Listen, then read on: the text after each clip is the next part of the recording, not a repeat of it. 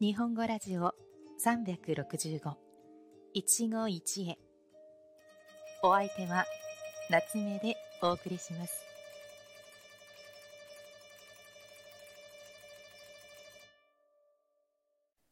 皆さんこんにちは。夏目です。このラジオでは365日毎日簡単な日本語で日本語や生活の話題を皆さんに紹介しています。短いので毎日聞いて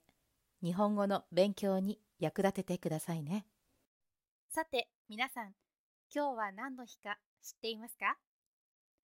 今日は節分という日で家中に豆をまき悪いものを追い払う日です。節分とは季節を分けるという字を書きますから季節の変わり目のことをこう呼びます。日本の季節は四季と呼ばれ4つあるので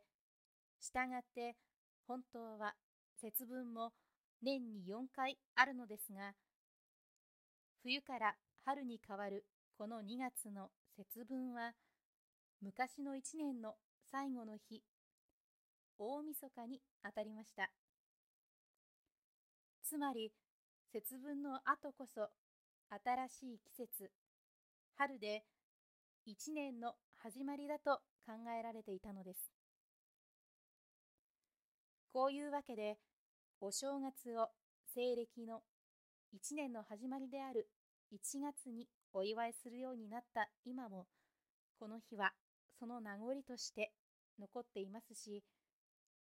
4つある節分の中でも特に大切にされていたため節分といえばこの日を指すようになったというわけです。ところで昨日の2月の話題でもお話ししましたが昔は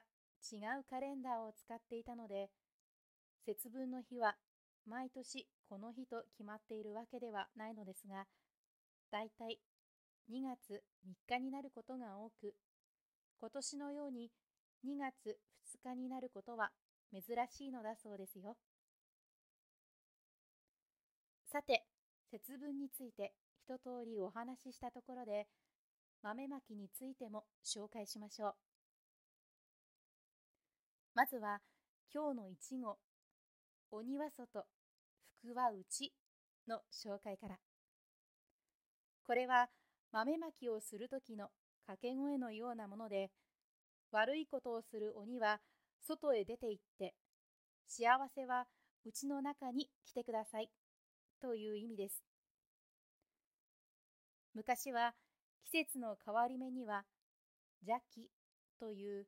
悪い気が入りやすいと考えられていたので、家中の戸や窓を開けたまま家の中と外にも豆と呼ばれる豆をまいて、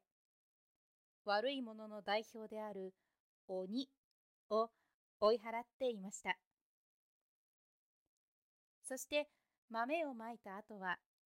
厄除けのために自分も年の数だけ豆を食べることになっています。私は大人になってからは豆まきをやったことがなく、子供の頃だったので、多くても10粒ほどしか豆は食べませんでしたが、考えてみると、80歳のおじいちゃんは80粒も豆を食べなければいけなくなるので、お腹もいっぱいになるだろうし、晩ご飯も食べられなくなりそうで、なかなか大変ですよね。節分用の豆はスーパーなどでも売られていて、最近は随分味も美味しくなったそうですよ。豆に鬼のお面がついたものもよく見かけます。これは家族のうち誰かがこの鬼のお面をかぶって鬼に扮し、